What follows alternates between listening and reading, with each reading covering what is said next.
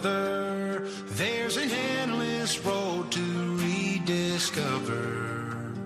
Hey, sister, know the water's sweet, but blood is thicker. Oh, if the sky comes falling down for you, there's nothing in this world I wouldn't do. Comienza Protagonistas los Jóvenes con Fray Abel García.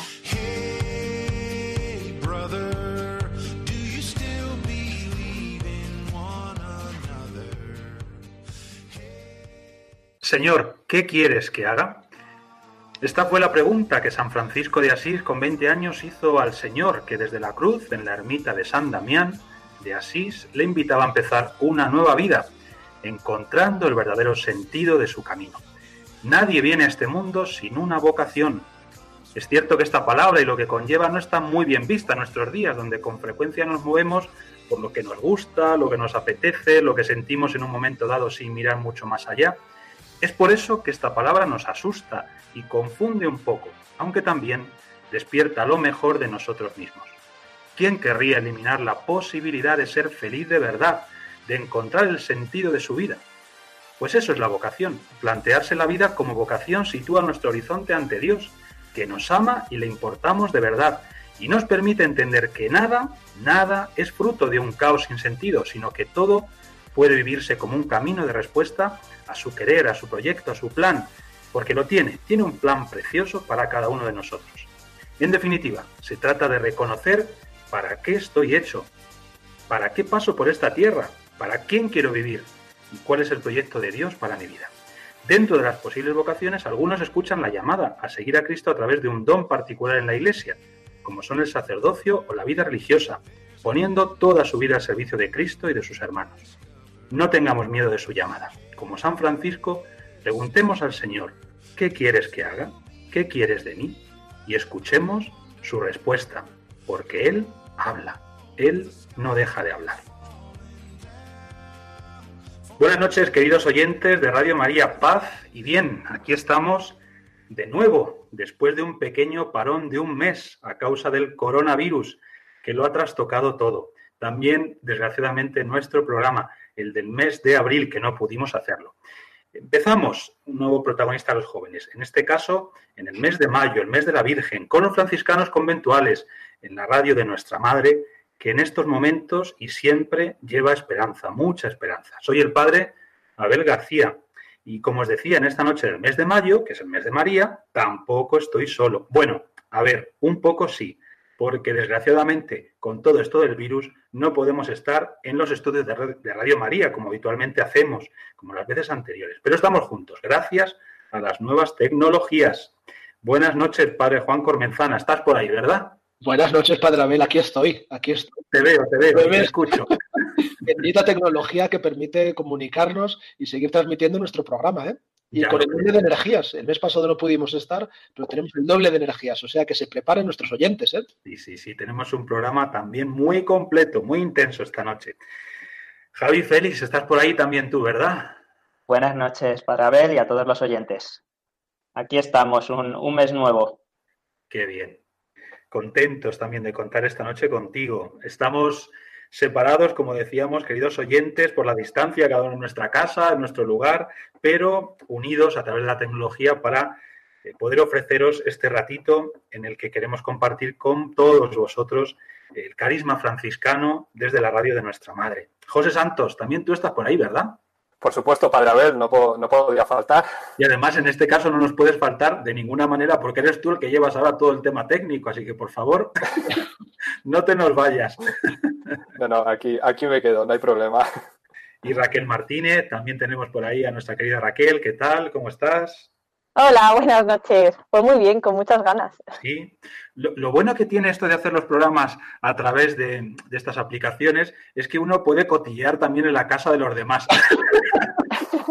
y ahora mismo, Raquel, veo mucho libro, mucha cosa por ahí. Tienes tarea, ¿eh? Tienes tarea por delante. Sí, sí. Bueno, la casa de los demás, a ver, la de Javi, Félix, queridos oyentes, muy colocadito todo también, ¿eh? Bueno, bueno. Sí, enfoco, enfoco al techo para que no se vean las vergüenzas. Ah, bueno, bueno. Y tú, José, ay, cómo se nota, ¿eh? Que está por ahí tu Sí, esposa. sí. De hecho, está el- su vestido está aquí colgado porque no nos cabe ningún armario. Entonces, Ah, es verdad, si una qué es eso que tiene detrás. de qué era. sí, vestido de novia porque no nos cabe en ningún sitio. Madre mía, bueno, bueno. Pues nada, queridos oyentes, quedaos con nosotros eh, durante la próxima hora. Ya sabéis que nos encanta compartir con los más jóvenes, aunque no solo con ellos, la alegría de la fe, la alegría de seguir a Cristo, que vive y nos quiere vivos. Y como decía al comienzo del programa, no solamente queremos esta noche compartir lo mejor de nuestro carisma franciscano y esta alegría de la fe, por supuesto, sino también mucha esperanza, porque hemos vivido y todavía estamos viviendo tiempos duros de inquietud, de preocupación. Hay muchas personas que han sufrido y están sufriendo el zarpazo, el golpe de esta epidemia, de una manera o de otra, bien sea directamente porque han contraído la enfermedad o porque han perdido algún ser querido o porque han perdido el trabajo y por lo tanto desde la radio de nuestra madre, Radio María, queremos transmitir mucha esperanza. Confiemos en el Señor y confiemos en la Virgen porque no nos han dejado ni nos van a dejar de su mano. Os dejo nuestro correo para que os pongáis en contacto con nosotros y, como siempre, nos escribáis con vuestras preguntas, comentarios y todo lo que queráis. Protagonistas los jóvenes 5 con número arroba radiomaria.es. Repito, protagonistas los jóvenes 5 con número arroba radiomaria.es. Y comenzamos ahora sí con nuestro ratito de oración.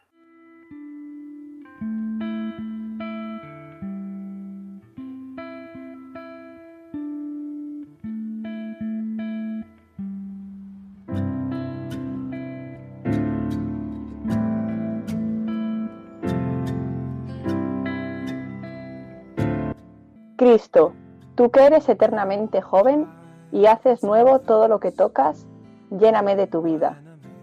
Ayúdame a reconocer para qué estoy hecho, qué sentido tiene mi paso por esta tierra, cuál es tu proyecto para mí.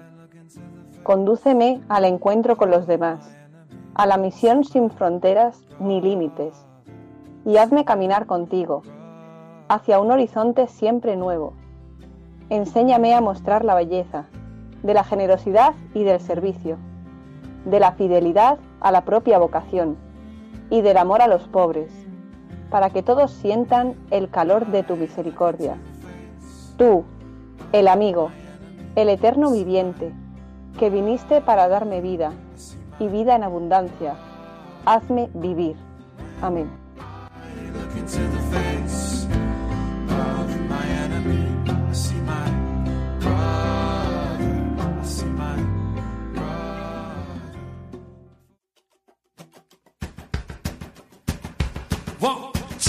Esta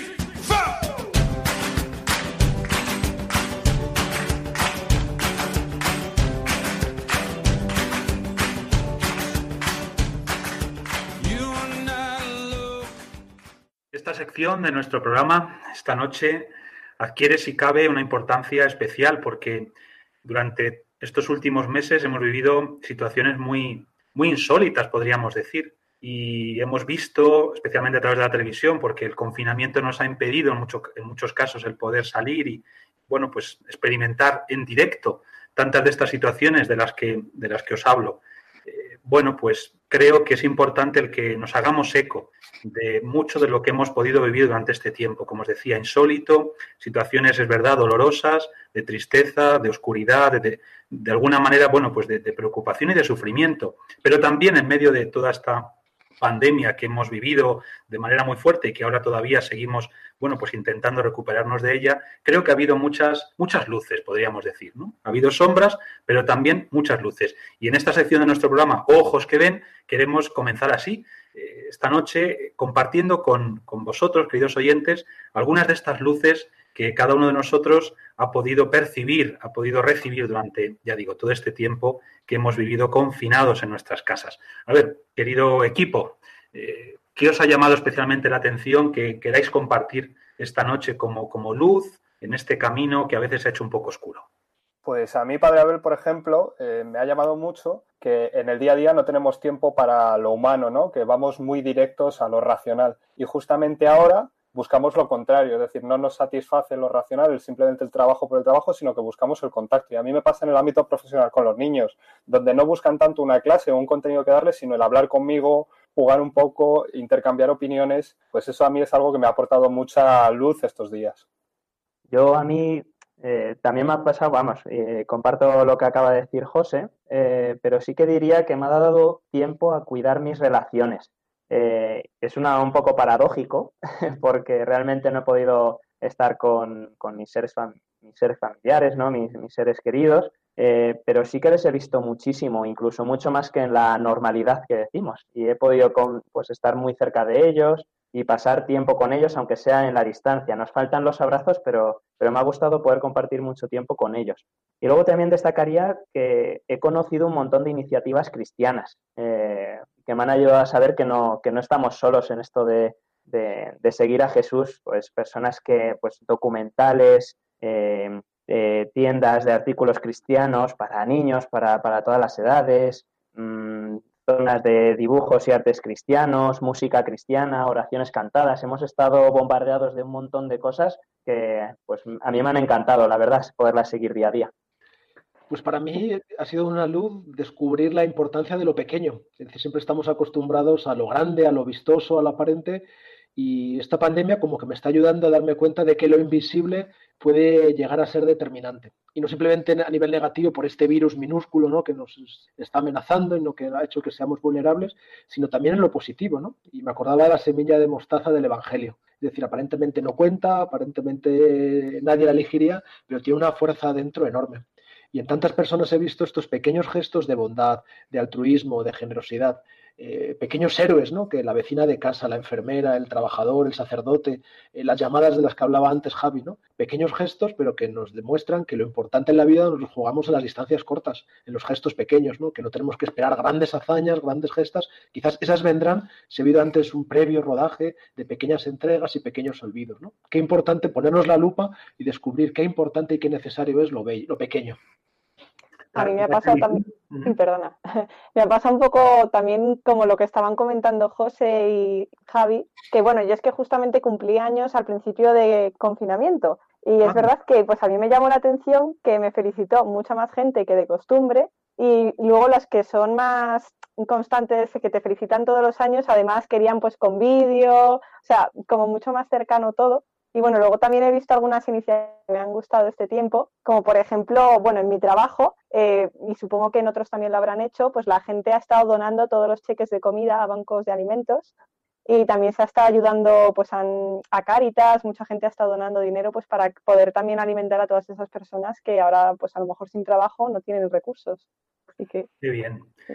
Pues cuántas luces en medio de, de toda esta oscuridad. Y podríamos decir que quizás eh, ha habido un grupo de profesionales que han estado eh, de manera especial en primera línea durante todo este tiempo y lo siguen estando. Eh, lo están siempre en realidad, pero se les ha puesto muy a prueba. Y ya el padre Juan nos hablaba, por ejemplo, ¿no? De, pues eso, de esos gestos de entrega, de generosidad que han ido más allá de lo que uno quizá debía hacer o le tocaba hacer. Me refiero al mundo sanitario. Y creo que tiene que ver, ¿verdad, José, tu noticia, tu testimonio, precisamente con este mundo? Cuéntanos, a ver. Así es, Padre Abel. Para este programa he traído una noticia que enuncia la importancia de una carta que ha escrito el director de enfermería de un hospital de Cienpozuelos al colectivo de enfermeros con el que él trabaja, ¿no? Y entre, bueno, muchas de las cosas que comenta, una de ellas que a mí me ha gustado mucho es que enuncia que la vocación de enfermería ha reflejado una vez más la capacidad de avanzar en situaciones tan adversas. Y esto me lo traigo desde el punto de vista de, los aplausos de las ocho, ¿no? A mí me hacía pensar en ese momento. Todos aplausos en los que todos nos unimos para, para elogiar un momento que hay muchos que interpretan que es un trabajo. Y este director lo dice aquí, dice, no, no, nuestro trabajo, si me ciño al trabajo, es un horario. Pero no, no, aquí estoy llevado por una vocación y no es una vocación a simplemente hacer un trabajo, como os decía antes, sino que es una vocación hacia sacrificarme yo mismo por los demás. Es decir, bueno, nos lo dice el Evangelio, ¿no? No hay amor más grande que el que da la vida por los demás. Bueno, pues esa vocación es la que llevamos todos dentro y ahora mismo se ve muy reflejada pues en estas personas que tienen quizá la suerte o el privilegio de poder hacer más. Qué importante, y es el tema que nos ocupa esta noche en nuestro programa, al que hemos querido dedicar este programa del mes de mayo, porque hace muy poquito, justo en el cuarto domingo del tiempo de Pascua, ya sabéis que la Iglesia ora especialmente por las vocaciones, por las vocaciones consagradas, por supuesto, al sacerdocio, a la vida religiosa, pero también podríamos decir que ora para que todos podamos descubrir nuestra vida como vocación. Y qué importante es, a propósito también de lo que nos está contando José, eh, el poder vivir y cómo se nota además, ¿no? Tu vida como vocación, como entrega. Eh, no sé qué os parece a los demás. ¿Cambia o no cambia vivir tu vida como vocación o vivirla, bueno, pues mira, porque me ha tocado hacer esto y ya está, o, qué sé yo, porque no hay otra cosa mejor o, desde otros criterios? ¿Qué os parece? Yo creo que depende mucho del fin que tú tengas, ¿no? La vocación al final te lleva siempre a los demás independientemente de, a lo que te dediques o, de lo que hagas. Y a mí, relacionándolo con, el artículo que, ha dicho José, hay un momento que dice que estas personas han llevado a cabo una actuación profesional creativa. Entonces, ellos saben eh, que tenían que ayudar.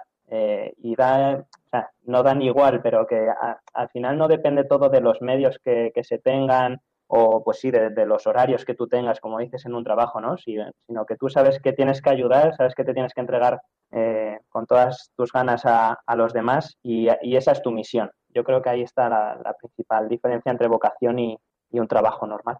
Eso es, yo creo que en un trabajo lo que distingue no es tanto lo que haces, una vocación es cómo lo haces, ¿no? Yo creo que todos tenemos experiencia de ver cuando alguien hace un trabajo porque toca, a la diferencia cuando es alguien vocacionado, ¿no? Cómo lo hace el cariño, se está entregando a sí mismo, además de poner en práctica unos conocimientos, unas habilidades, se está poniendo en juego el mismo, ¿no?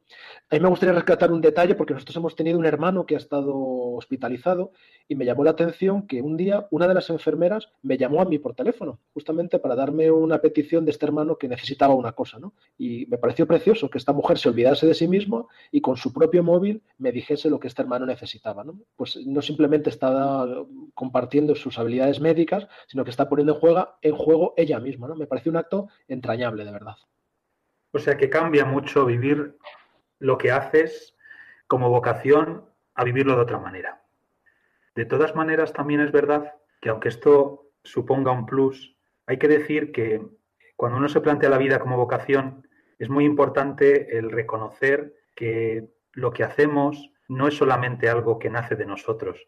Claro, reconocemos en todo esto la voz de Dios, el querer de Dios, la voluntad de Dios. Es decir, cuando nos comprometemos con una vocación, repito, no es solamente algo que uno elige, sino algo para lo que uno ha sido elegido. Y esto yo creo que se nota. Se nota especialmente, como nos decía Javi, en esa capacidad que uno tiene pues de olvidarse de horarios, olvidarse de cumplimientos, olvidarse solamente de lo que tiene que hacer sin más. Y es lo que creo que le ha ocurrido un poco a esta persona que esta noche nos quiere presentar Javi, eh, que es protagonista de su noticia, ¿no? Eh, una persona que ya tenía su trabajo, que tiene efectivamente, bueno, su ámbito en el que se mueve con, con cierta facilidad porque lo conoce y sin embargo ha dado un paso más. Cuéntanos, Javi. De hecho, para ver, os voy a contar dos diferentes historias que tienen mucho que ver con, la historia que has contado. Ah, mira. Eh, la primera es de Abraham Martínez, que es un seminarista de primer curso.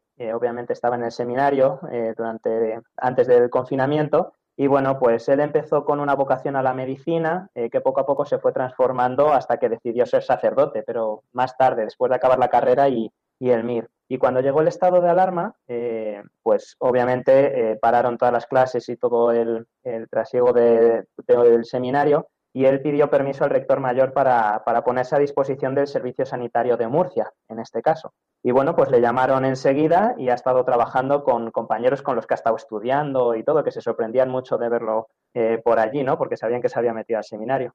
Y, bueno, pues eso es una historia. Y la otra historia es de una religiosa, Sor Isabel García, que es josefina, y que estaba trabajando de profesora en Plasencia hasta que acabaron las clases también por el estado de alarma. Y bueno, pues decidió, decidió parar esa actividad eh, y, y es atender a los más vulnerables, a los ancianos. Ella estuvo escuchando también a través de la radio que, que una residencia estaba teniendo problemas eh, y no lo dudó, no lo dudó. Entonces se ofreció para ayudar en lo que fuera, porque ella no, es, no tiene ni, ni estudios de medicina, ni ninguna especialidad en, cuidados a personas, pero pues se ha dedicado a ayudar, a ayudar en cocina, eh, con el servicio de la comida, con la limpieza y cuando le sobraba algo de tiempo se metía en las habitaciones pues simplemente a acompañar y a charlar con, los ancianos. Así que bueno, pues ahora mismo está ella también en esta situación y va a empezar a, llevar eh, las dos cosas a la vez, tanto las clases eh, virtuales con sus alumnos habituales y, y el cuidado en esta residencia de ancianos. Pues son solo algunas luces de las muchas que podríamos rescatar y compartir y que seguramente nuestros oyentes, si pudieran hacerlo, también eh, tendrían mucho que contarnos y mucho que compartir. Y no sé si estaréis conmigo, imagino que sí, pero una de las luces que no se ha apagado durante todo este tiempo y que, si Dios quiere, no se apagará, ha sido Radio María. Cuánta cercanía, cuánto acompañamiento ha prestado la radio de nuestra Madre, la radio de la Virgen, durante todo este tiempo del confinamiento.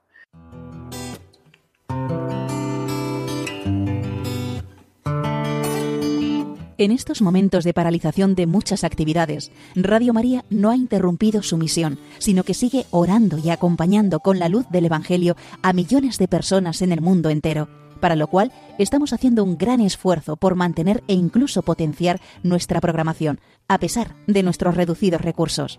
Por ello, os pedimos más que nunca oraciones por el personal y voluntarios de Radio María, para que la Virgen proteja su radio y podamos seguir realizando nuestra labor.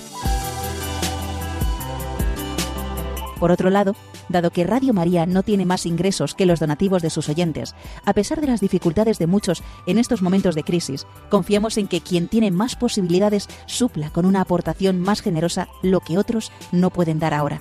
Así, entre todos, con donativos pequeños o mayores, Radio María podrá seguir avanzando en España y, a ser posible, ayudando también a otras Radio María de países más necesitados. Recuerda que puedes hacer tu donativo sin moverte de casa con una simple llamada al 91 822 8010 o a través de nuestra página web radiomaria.es, donde verás los números de cuenta a los que puedes realizar una transferencia bancaria o a través de pasarela de pago con tarjeta. Además, tenemos ya disponible el método de pago Bizum, que es una manera segura y rápida de realizar una transferencia bancaria a través de la APP de tu banco instalada en el móvil. Para ello, tienes que darte de alta en Bizum, seleccionar la opción de pago con la posibilidad de realizar un envío a una ONG, localizándonos en el buscador como Radio María o introduciendo nuestro código Bizum 38048. Y si quieres que tu donativo desgrabe, no olvides indicar tus datos personales como tu NIF y código postal, que en el caso de Bizum debes introducir en la casilla concepto. Radio María una voz de esperanza en el mundo. Quiero pensar que en la vida todo pasa. Quiero crecer si estás cerca de mi piel. Quiero volver a vivir toda esa magia, la que a veces nos abraza y nos hace sentir bien. Quiero llegar querer con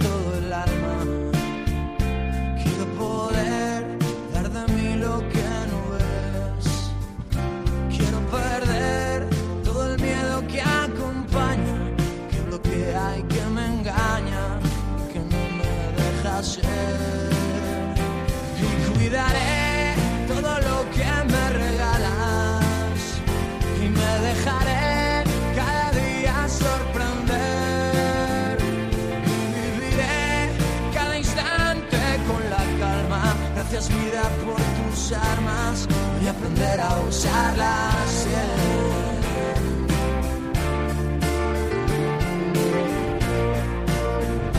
Quiero mirar que pase todo en la mirada. Quiero tocar y ver respuesta de tu piel. Quiero quitar la barrera que separa la verdad, lo que hace falta, lo que merezco tener.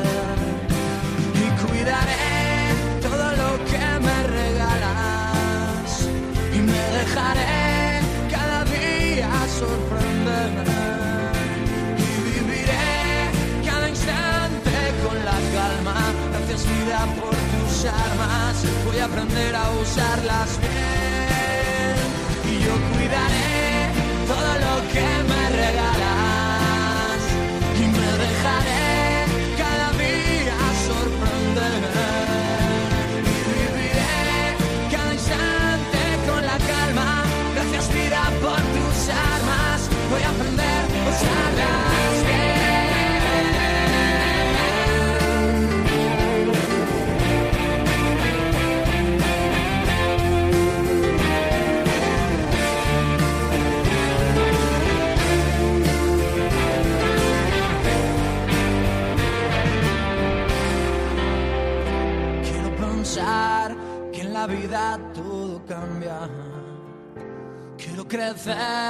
y contigo saldrá bien. Quiero llegar a sentir con todo el alma. Gracias vida por tus armas. Voy a aprender a usarlas bien.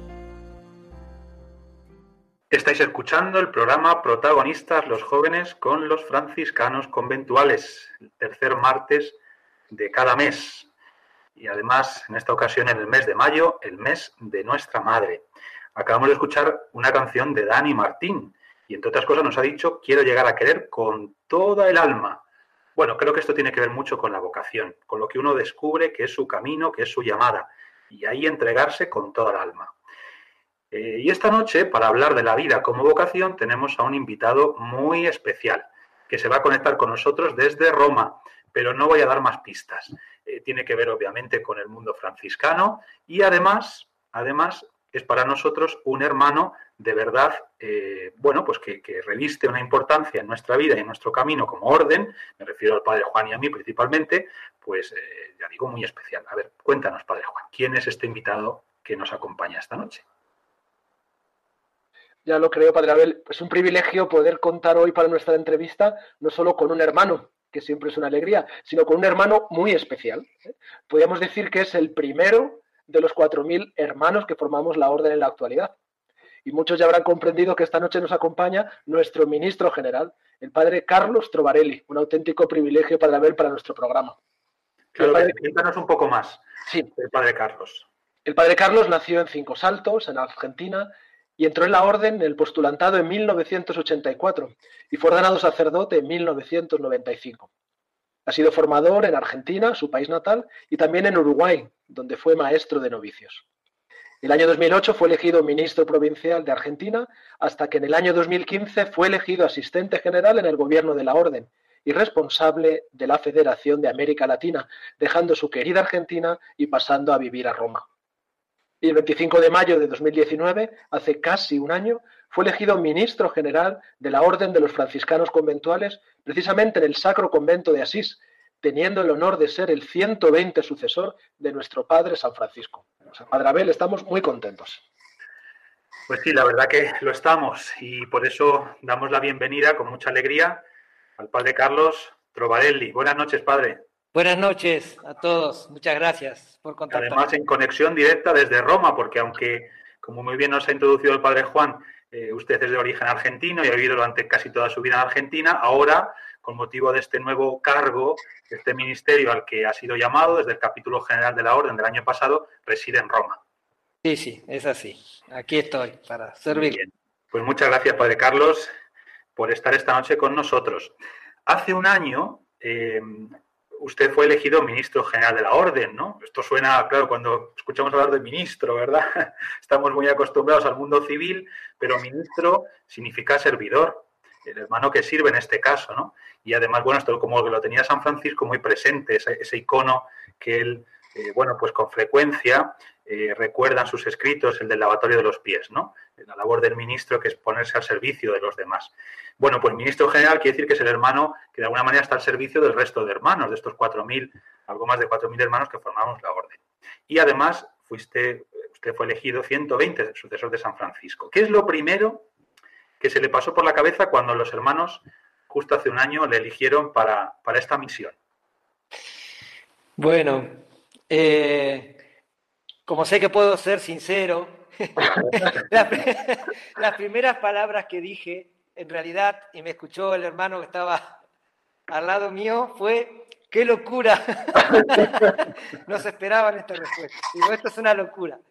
Eh, pero bueno, una locura, sí, en primer lugar de, alegría. Eh, así que más, más, que por la cabeza, digamos, por el corazón, lo primero que, lo primero fue esto, unido también a, una gran sorpresa, ¿no? Una gran sorpresa, eh, porque, bueno, alguno había dicho que podía ser, pero no, no, no lo esperaba. Así que, y bueno, después todos los demás pensamientos, eh, pero todos juntos, ¿no? Eh, pero podré, podré hacer esto, eh, ¿qué responder? Porque tenía que, tenía que responder. Y, bueno, y, también sí, mucha, mucha alegría y mucha disponibilidad fue la primera, fue la primera reacción, ¿no? Pero un poco de susto, un poco de susto. Por eso dije que, lo, que locura. Qué locura. Porque no, no, no lo esperaba. Padre, ¿y cómo ha vivido este primer año? en este oficio tan importante y de tanta responsabilidad? Bueno, en primer lugar, eh, un sentimiento, eh, lo viví maravillándome, maravillándome eh, de, todo, lo que, todo, lo que se abrió delante de mí y también dentro de mí, con, esta, con, con, este servicio. Así que así he vivido hasta el día de hoy repito, con una gran maravilla, contemplando todo lo que sucede, todo lo que me llega eh, y también todo lo que me toca así, decidir o hacer, mucho más de lo que hubiese imaginado. Pero después, en cuanto a lo práctico, eh, bueno, desde el primer momento, trabajando muchísimo. Creo que allí está lo, de, lo del ministro que se decía, eh, trabajando muchísimo desde, desde el primer momento, hay todo el trabajo que uno quiere, eh, digamos, podría no, no, parar nunca, eh, siempre hay algo para hacer.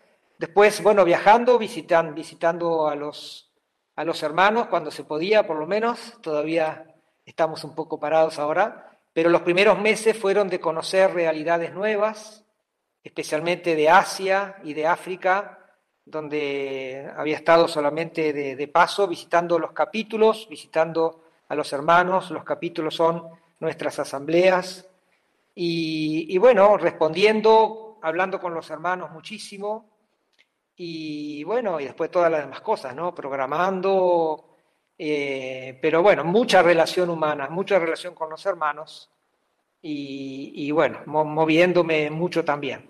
En general son estas cosas, así, podría ser más detalles, pero, pero conociendo la orden y conociendo el propio trabajo también. Padre Carlos, queríamos preguntarle sobre el Papa Francisco, porque cuando los cardenales le eligieron, él dijo que le habían ido a buscar al fin del mundo. Usted también viene de este fin del mundo y queríamos preguntarle eh, si primero si conoció al Papa en su etapa como arzobispo de Buenos Aires y luego cómo ve un argentino al Papa Francisco. Bien, bien. Bueno, Primero, una acotación sobre el fin del mundo, porque yo vengo más del fin del mundo que él, porque, soy de la, porque, soy de la Patagonia. Madre mía. Allá, sí que de verdad, cuando se dice las antípodas, nos podemos referir perfectamente al lugar de, origen, donde viene este padre. Sí, sí, sí. del mundo. Así que bueno, todavía más al sur que él. Eh, eh, sí, sí, eh, yo conocí a, Papa Francisco cuando era el cardenal Bergoglio, eh, incluso en dos etapas, en dos momentos distintos en los que había vivido yo en Buenos Aires. Mm, primero él era un obispo auxiliar y era justamente el obispo de la zona nuestra de Buenos Aires, ¿no? Buenos Aires tiene cuatro, cuatro vicarías y él era justo el que nos tocaba a nosotros. Y en un segundo momento, cuando era yo ministro provincial, él era ya el arzobispo de Buenos Aires y en esa oportunidad entonces eh, también tuve oportunidad de, conocerlo y de, bueno, de interactuar con él varias, varias veces, ¿no? Así que no, no, nunca como amigos, pero eh, nos hemos conocido mucho e incluso inmediatamente antes del cónclave eh, tuvimos distintas oportunidades como para, para, encontrarnos por distintos temas. Así que lo he conocido. Y bueno, ¿y cómo veo al Papa Francisco? Eh, lo, que puedo decir es que lo veo siempre eh, en lo esencial como él era. Eh, prácticamente mm, me admiro de él porque sigue siendo la misma persona, el mismo argentino que era ya, con sus, con sus características, y a su vez vistiendo este nuevo, este nuevo servicio. Entonces, lo miro eh, con, admiración por esto, por, esta capacidad que ha tenido de seguir siendo el mismo y a su vez ser, eh, otro en este rol. Padre Carlos, sabemos que antes de ingresar como postulante en la orden, usted estudió tres años de ingeniería industrial.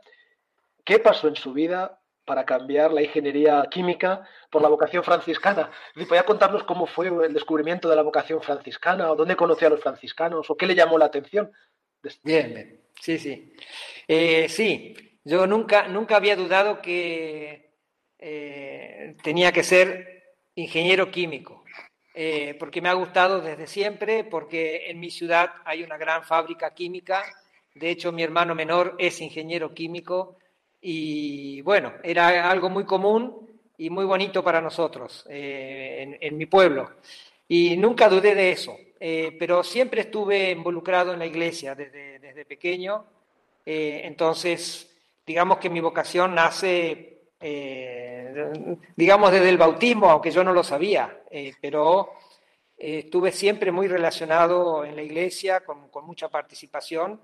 Y lo que sucedió fue que en los últimos años eh, pertenecía a un, grupo que leía mucho la palabra de Dios y la palabra de Dios eh, que siempre había escuchado, sobre todo en, las celebraciones, eh, fue teniendo un rol distinto en mí. y me, fue trabajando por dentro hasta que en algún momento sentí inexplicablemente eh, que podía preguntarme algo distinto. ¿no? Eh, en un momento entendí que la vida tenía sentido vivida para Dios.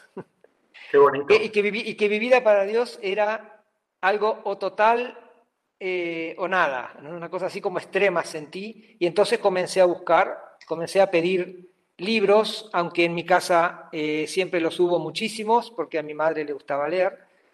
Y entre las muchas cosas que leí, leí una vida de San Francisco, a quien ya conocía, pero no tanto, eh, y me gustó y pedí otro y otro y leí no sé cuántas biografías, eh, hasta que, eh, bueno, comencé a buscar. Brevemente les digo que en el momento también me pregunté por la vida monástica. Y, también intenté ir a conectarme con algún monasterio en Argentina, que extrañamente nunca me respondieron, porque entonces, entonces la cosa era por carta escrita, ¿no? nada de WhatsApp ni nada de... Entonces, nunca me respondieron. Dios sabrá por qué. En cambio, los franciscanos enseguida, enseguida y cuando pude visitarlos eh, muy lejos de mi casa, ¿no? En Buenos Aires, digamos, de mi casa a más de 1500 kilómetros, eh, los visité, eh, escribiendo me, me invitaron, golpeé la puerta, entré y a los cinco minutos dije, esta es mi casa por, cómo me recibieron. En síntesis, es esto. Y enseguida, al año siguiente, entré al postulantado y, aquí estoy. En, resumen, es esto, digamos, a través de la palabra de Dios. Estamos escuchando en el programa Protagonista a los Jóvenes con los franciscanos conventuales al padre Carlos Trovarelli, ministro general de la Orden de los Franciscanos Conventuales, que fue elegido para suceder a San Francisco el año pasado en el capítulo general de la Orden. Y esta noche, en el marco de nuestro programa sobre la vida como vocación, tenemos la suerte de contar con su presencia. Padre Carlos, ¿qué fue lo que más le llamó la atención de San Francisco, lo que más le atrajo? Nos decía antes que al principio su acercamiento fue a través de los libros y qué fue lo que más le, llamó la atención. Bueno, en primer lugar, la humildad. La humildad, eh, todavía hoy me emociona hasta esta misma palabra, en todo, ¿no? Pero eh, de Francisco, eh, yo lo, entonces lo decía así y lo sigo diciendo, la humildad, que bueno, eh, ahora declinamos con tantas palabras, la minoridad, pero mm, eso fue lo que más me llamó la atención. Y después, también la valentía de dejar todo para seguir al Señor. Eso me llamó muchísimo la atención. ¿no? Quizás otros santos también, obviamente, hicieron lo mismo, ¿no? pero en Francisco para mí era como algo plástico, ¿no? digamos, algo muy, muy evidente, muy evidente el cambio de vida, eh, de dejar todo, dejar tantas posibilidades eh, para seguir al Señor en pequeñez. Así que la humildad y la pequeñez eh, es lo que más me, me, atrajo desde el principio, desde el principio. ¿no?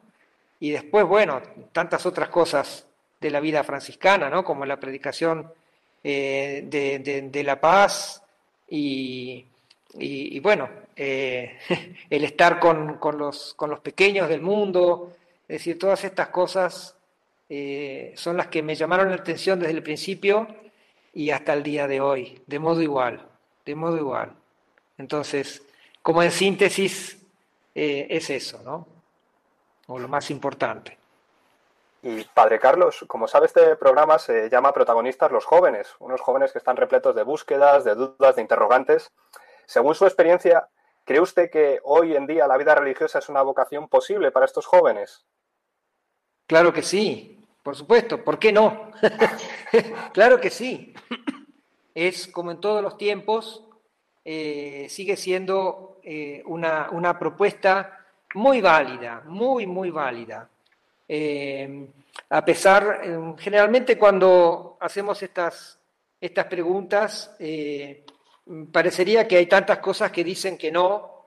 Ciertamente estamos en una época de grandes cambios en la misma iglesia, en las sensibilidades religiosas, etcétera, pero la propuesta de la vida religiosa y la vida religiosa franciscana eh, sigue siendo actual y más actual que nunca.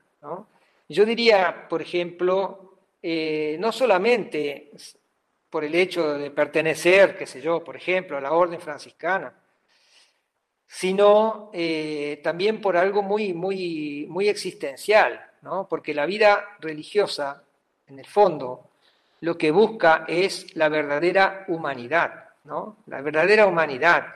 Eh, Jesús fue tan humano como solo Dios pudo serlo, ¿no? Dice un dicho famoso, ¿no? Solo Dios pudo ser tan humano. Y entonces lo que se pretende con la vida religiosa es exaltar eso, que es para todo el mundo, pero en la vida religiosa queremos ser tan humanos como Jesús como signo, como signo permanente. Y entonces eh, eh, desde una consagración. Esto sigue siendo muy actual porque la búsqueda de los jóvenes por vivir plenamente su humanidad es, eh, es la búsqueda que está también en la base de, la búsqueda por la vida religiosa. Y, el mundo franciscano, a su vez, esto lo presenta de modo especial. ¿no? Todos los componentes de la vida franciscana tienen mucho que ver con la relación, con la relación humana, con la relación con el mundo, con la historia, con el cuerpo, con los demás, eh, y son todas las búsquedas que tienen los jóvenes, ¿no? Entonces es, eh, es una, una, respuesta posible y, creíble, y creíble.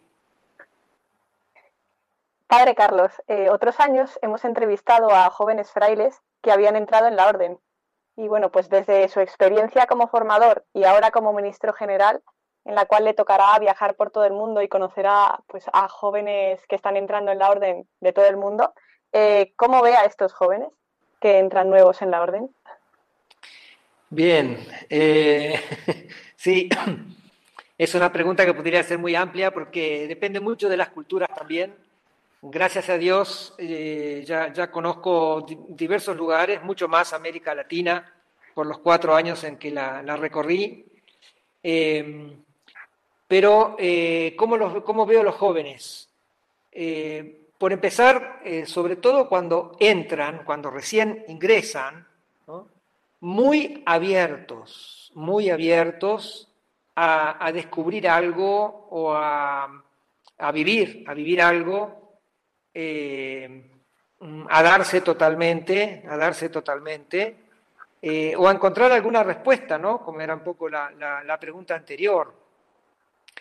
A veces quizás eh, lo que veo es que no siempre quizás han podido profundizar esas propias preguntas Eh, bueno, pero esto los hace todavía más, más abiertos, más abiertos.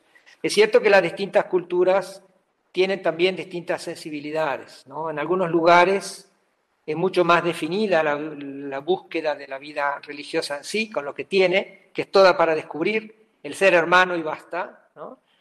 Para en otros lugares, eh, por ejemplo, es más la búsqueda, qué sé yo, por ser sacerdote, porque quizás conocen solamente a otros sacerdotes, eh, que ya es mucho, pero eh, bueno, depende mucho un poco de cada cultura. Pero sobre todo a los jóvenes los, veo, los veo abiertos y, bueno, buscando una alternativa. Para algunos puede ser, puede ser que, que alguno todavía eh, no tenga demasiada claridad y que después en el camino descubra que, su pregunta era eh, o que su orientación eh, no había sido del todo, del todo exacta, pero también esto es parte, también esto es parte, parte para, para responderse. ¿no?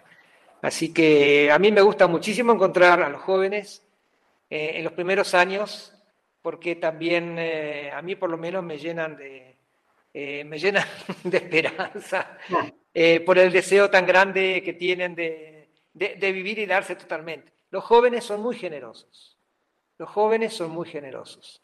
Y esto lo ha descubierto también, mm, digo yo así, desgraciadamente, eh, el mundo, por ejemplo, consumista, etcétera, por la misma apertura y generosidad, a veces eh, logran otras cosas, ¿no? Como intentar lavar, lavar la cabeza u otras cosas, ¿no?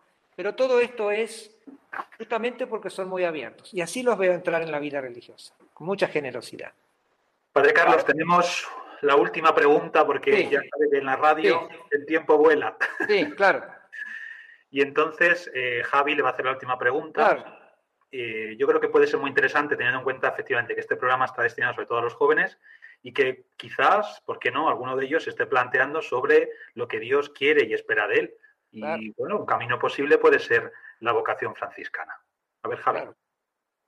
Bien, sí, siempre nos gusta acabar con las entrevistas con una pregunta parecida. Y en este caso le vamos a preguntar, como ministro general de la, de la Orden de los Franciscanos Conventuales Menores, eh, ¿qué tiene hoy que decir esta orden al mundo y a los jóvenes? ¿Qué tiene hoy San Francisco que decir a, a los jóvenes?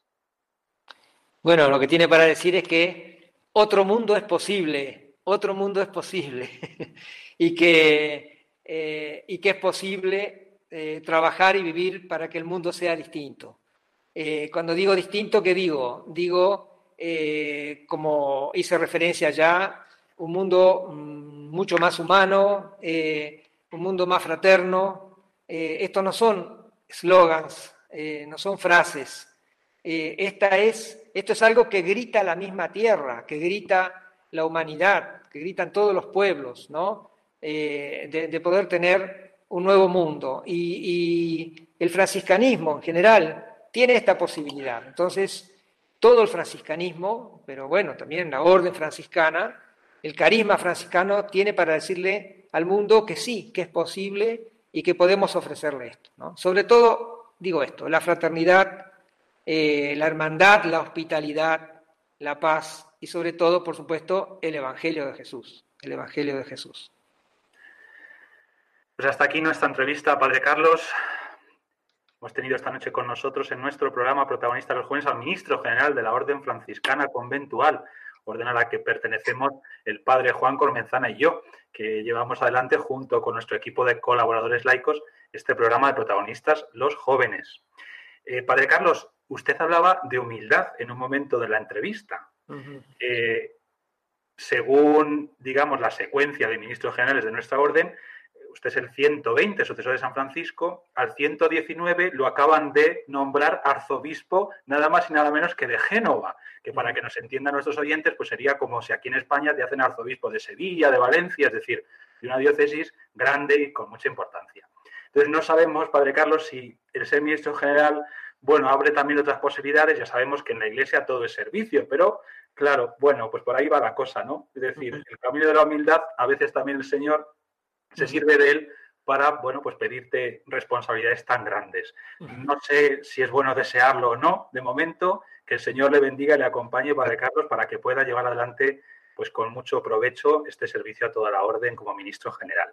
Y si Dios quiere, nos veremos con usted dentro de poco tiempo aquí en España, que vendrá a visitarnos con motivo del capítulo provincial que hemos tenido que retrasar por todo esto de la pandemia.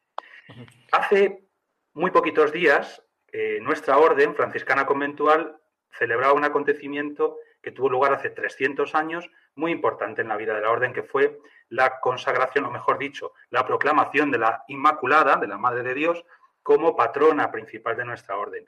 Y usted mismo, desde la Basílica de los Santos Doce Apóstoles, junto a la Curia General de la Orden, allí en Roma, eh, hizo una oración preciosa mm, donde puso de nuevo en manos de la Virgen, de la Inmaculada, a toda nuestra orden. Y así querríamos terminar nuestro programa de esta noche. Programa del mes de mayo, el mes de la Virgen y en la radio de la Virgen, en Radio María. Y se lo pedimos a usted, Padre Carlos, que haga, bueno, con unas pocas palabras, porque la consagración era más larga, eh, este acto de, de, confianza, ¿no? de entrega en manos de la Virgen, no solamente de los que estamos aquí, sino de todos nuestros oyentes y de los jóvenes que se están abriendo a la llamada del Señor para que encuentren en, María también un estímulo que les ayude a dar un paso adelante y a decir que sí al plan de Dios para su vida. Con mucho gusto, con mucho gusto. Muchas gracias. Y entonces elevamos esta oración.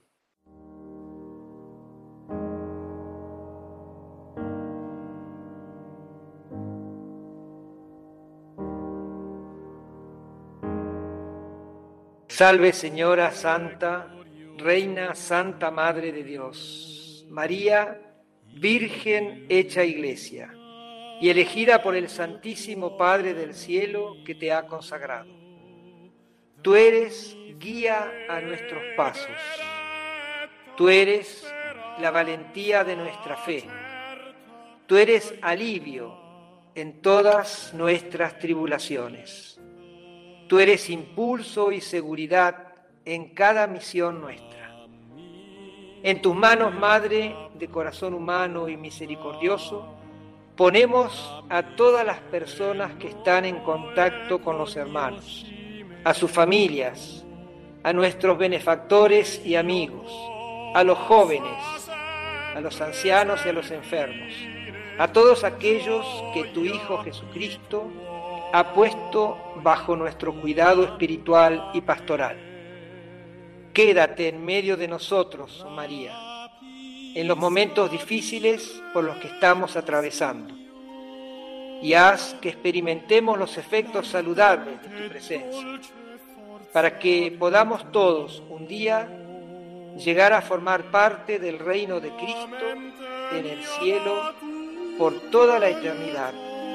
Amén. Amén.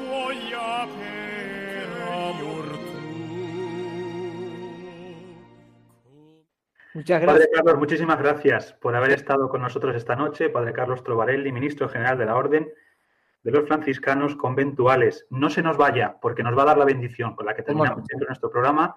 Despedimos al Padre Juan Cormenzana. Buenas noches, Padre Juan. Buenas noches, Padre Abel. Qué emoción tener al Padre Carlos con nosotros esta noche. ¿eh? Claro que sí, lo ha sido, sin duda. Javi Félix, buenas noches y gracias. Buenas noches a todos. Eh, Raquel Martínez, buenas noches y gracias también a ti. Buenas noches, igualmente. Y a nuestro José Santos, muy buenas noches. Buenas noches, Padre Abel. Y recibimos la bendición del Padre Carlos Trovarelli, sucesor de San Francisco. Esta noche quiere también trasladarnos, en, nombre del mismo San Francisco, ese aliento para seguir eh, siguiendo a Jesús, para poder ponernos en sus manos, confiar en Él y estar muy abiertos a lo que Él quiera de nosotros. Bueno, muchas gracias a todos y con, mucho gusto y de corazón invoco la bendición para cada uno de ustedes, para todas sus familias, para todos quienes esta noche nos escuchan. El Señor esté con ustedes. Y con, tu espíritu. Que el Señor los bendiga y los proteja. Amén. Les muestre su rostro y tenga misericordia de ustedes. Amén. Amén. Los mire con bondad y les conceda la paz. Amén. Y descienda sobre ustedes la bendición de Dios que es Padre, Hijo y Espíritu Santo. Amén. Amén.